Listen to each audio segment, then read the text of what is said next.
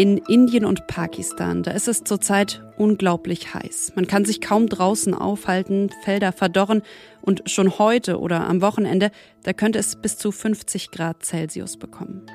Was das für die Menschen dort bedeutet und warum ein Forscher aus Pakistan einen wichtigen und einen dringenden Appell auch an uns hier hat, darüber sprechen wir heute.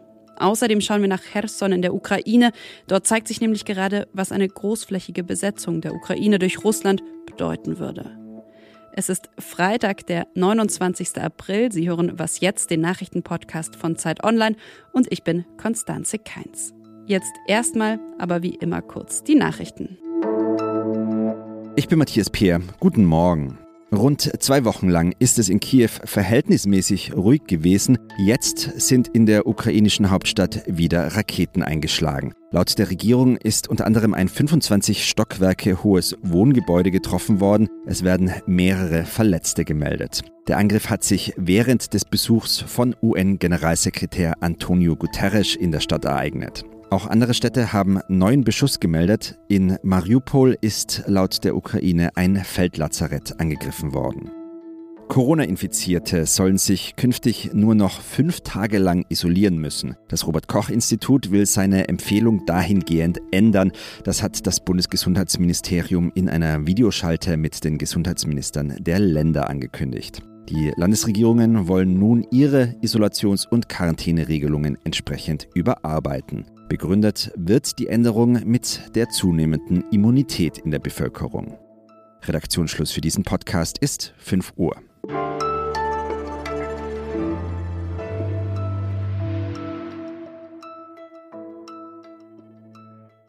Indien und Pakistan, die erleben eine unglaubliche Hitze. Und ich finde, ein Bild beschreibt besonders eindrücklich, wie heiß es dort ist.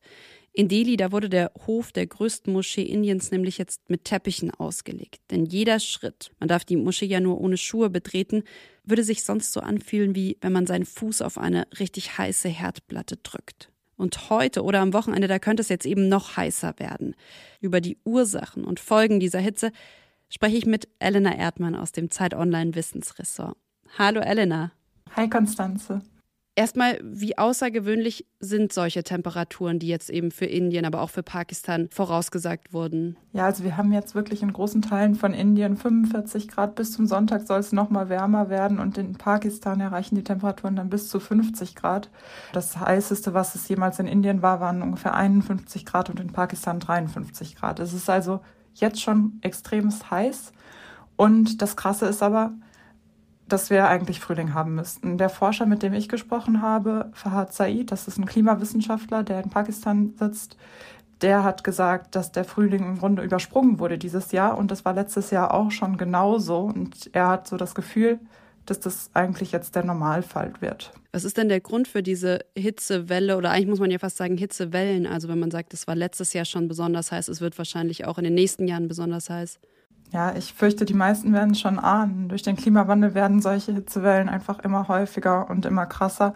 Und es ist zwar immer relativ schwer, jetzt so monokausal zu sagen, das ist der Klimawandel, aber es gibt eine Studie von Forscherinnen vom Imperial College London, die haben jetzt herausgefunden, dass sozusagen diese Hitze vor dem Anstieg der globalen Durchschnittstemperatur ungefähr einmal in 50 Jahren aufgetreten wäre. Und jetzt würde das eher alle vier Jahre auftreten. Und auch der ähm, Herr Said, mit dem ich gesprochen habe, der hat mir nochmal erzählt, wie anfällig die ganze Region ist für die Folgen des Klimawandels. Das ist nicht nur die Hitze, sondern da gibt es noch eine ganz andere Menge an Problemen, die da auftreten. Also zum Beispiel schmelzen dort auch die Gletscher ab. Deswegen gibt es viel zu wenig Wasser. Andere Extremwetter treten auch immer wieder auf. Die hatten letztens diese Heuschreckenplage. Das heißt, das ist echt richtig problematisch da. Und je nachdem, wie stark die Temperatur weiter ansteigt, können die ganzen Regionen quasi unbewohnbar werden. Und da wohnen wahnsinnig viele Menschen. Ich habe gelesen, es sind mehr als eine Milliarde Menschen, die mit diesen extrem heißen Temperaturen konfrontiert sein werden. Ähm, lass uns doch vielleicht tatsächlich auch auf die Frage schauen, was genau diese Temperaturen, diese unglaubliche Hitze für die Menschen dort bedeutet. Ja, es ist so heiß, dass es wirklich für die Menschen gefährlich werden könnte und im schlimmsten Fall werden einige Menschen sterben. Jetzt gerade ist auch noch Ramadan, das kommt noch erschwerend dazu. Ganz viele Menschen fasten und das bedeutet für viele Menschen auch, dass die den ganzen Tag nichts trinken. Und viele sind auch sehr arm und können sich nicht leisten, irgendwo hinzugehen, wo eine Klimaanlage steht, sondern die müssen dann teilweise weiterarbeiten. Also das ist total problematisch. Und das zweite große Problem sind die Ernten, die jetzt zu einem ganz großen Teil ausfallen können, weil es einfach so heiß wird. Plus, ich glaube, die Hälfte der indischen Bevölkerung lebt ja auch von der Landwirtschaft. Genau. Lass uns nochmal auf diesen Punkt schauen, dass es wirklich lebensgefährlich sein kann, die Hitze für die Menschen. Also ab wann und wie wird Hitze für Menschen dann eben richtig gefährlich? Wenn es besonders feucht ist, ist es besonders schlimm. Ähm, der Grund ist eigentlich, wenn man normalerweise schwitzt, kühlt das ja den Körper ab. Aber wenn es dabei auch noch heiß und feucht ist, dann bringt der Schweiß nichts mehr und dann kann der Körper sich nicht mehr selber kühlen und dann wird da so ein kritischer Punkt erreicht. Das misst man als die Feuchtkugeltemperatur. Also man wickelt ein Thermometer in ein feuchtes Handtuch und wenn das 35 Grad erreicht, dann ist es so, dass halt auch gesunde Menschen damit ja, nach ein paar Stunden sterben. Und man muss dazu sagen, für ältere Menschen, für kranke Menschen gilt natürlich, dass es schon sehr viel früher kritisch wird. Und jetzt bei dieser Hitzewelle droht da eine feuchte Hitze? Man kann es jetzt noch nicht sagen, ob es am Wochenende passieren wird. Ich hoffe natürlich nicht, aber es ist auch noch nicht ausgeschlossen.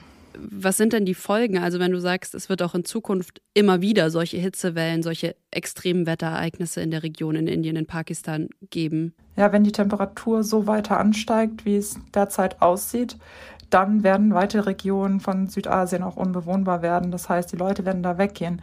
Schon jetzt gibt es viel Migration aus den Regionen weg. Äh, der Herr Said hat dazu mir gesagt, viele Leute, die flüchten eher wegen den wirtschaftlichen wegen der wirtschaftlichen Situation und denen ist gar nicht klar, dass sie in Wirklichkeit wegen dem Klimawandel eigentlich umziehen, weil zum Beispiel die Ernten ausfallen. Ähm, und das wird sich natürlich verstärken. Und Ganz, ganz wichtig ist, dass die Leute sich besser anpassen, dass es Kühlungszentren gibt. Aber es gibt wirklich Grenzen der Anpassung und die könnten dort erreicht werden. Also deswegen, und das hat der Herr Said dann auch nochmal ganz stark betont, das Wichtigste ist, dass die ganze Welt halt aufhört, Treibhausgase auszustoßen und dass wir so schnell es geht aus der fossilen Energie aussteigen, damit es nicht dazu kommt, dass der Planet um zwei Grad wärmer wird. Das war Elena Erdmann und sie wird natürlich weiter beobachten, wie heiß es am Wochenende in Indien, in Pakistan wird. Vielen, vielen Dank, Elena, erstmal an der Stelle. Gerne.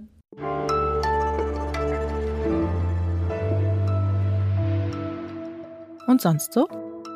Wer in Österreich ein kaputtes Smartphone, den alten Föhn oder die kaputte Spülmaschine nicht einfach wegwirft, sondern reparieren lässt, der bekommt jetzt Geld. Und zwar bis zu 200 Euro. Österreich hat nämlich als erstes EU-Land den sogenannten Reparaturbonus eingeführt und der wird von der EU finanziert. Ja, und auch Apple will was gegen Elektroschrott tun. Das Unternehmen verkauft jetzt nämlich auch selbst Ersatzteile. Und die sind zwar ganz schön teuer, aber lange Zeit hatte das Unternehmen ja fast schon bekämpft, dass Nutzerinnen und Nutzer selbst an ihrem iPhone herumschrauben.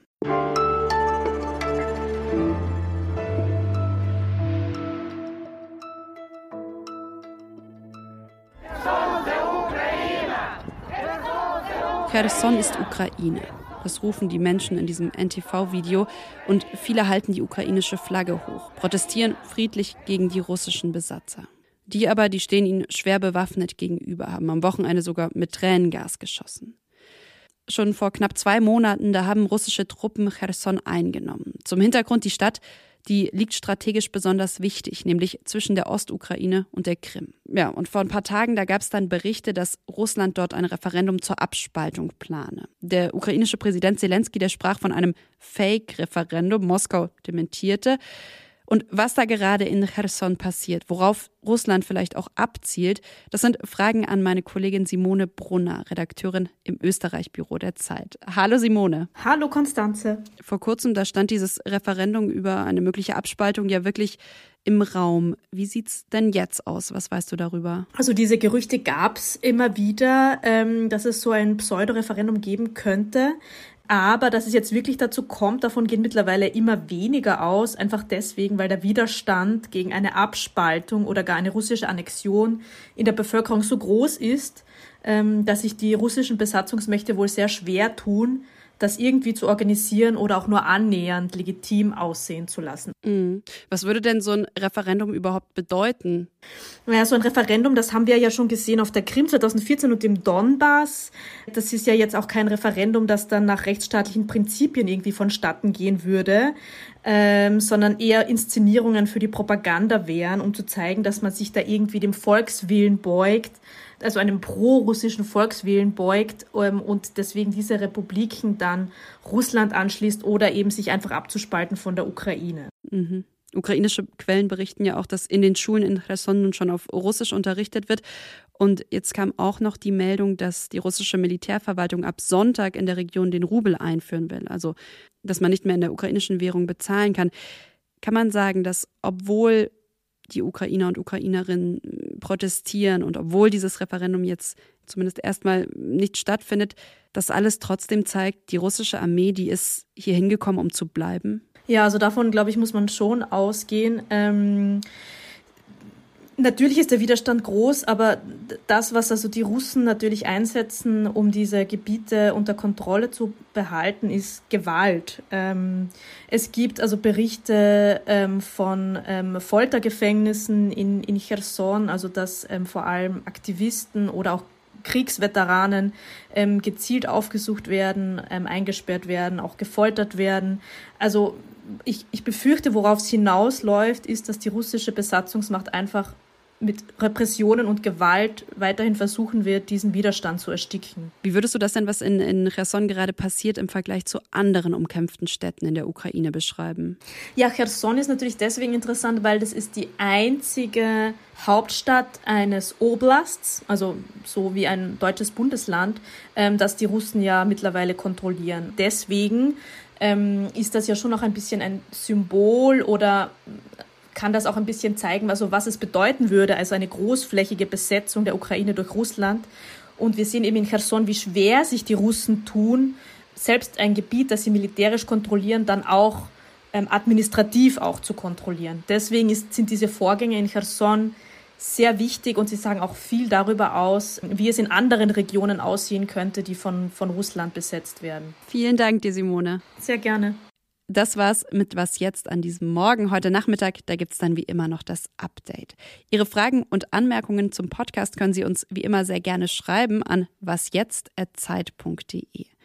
Ich bin Konstanze Keins und wünsche Ihnen schon jetzt ein schönes Wochenende.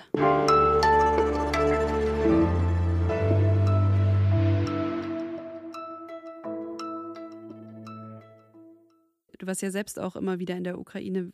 Wie hast du die Stadt Cherson so vor dem Krieg erlebt? Genau, ja, ich war in Cherson 2019. Und wie war's? Also es ist halt so eine, so eine Provinzstadt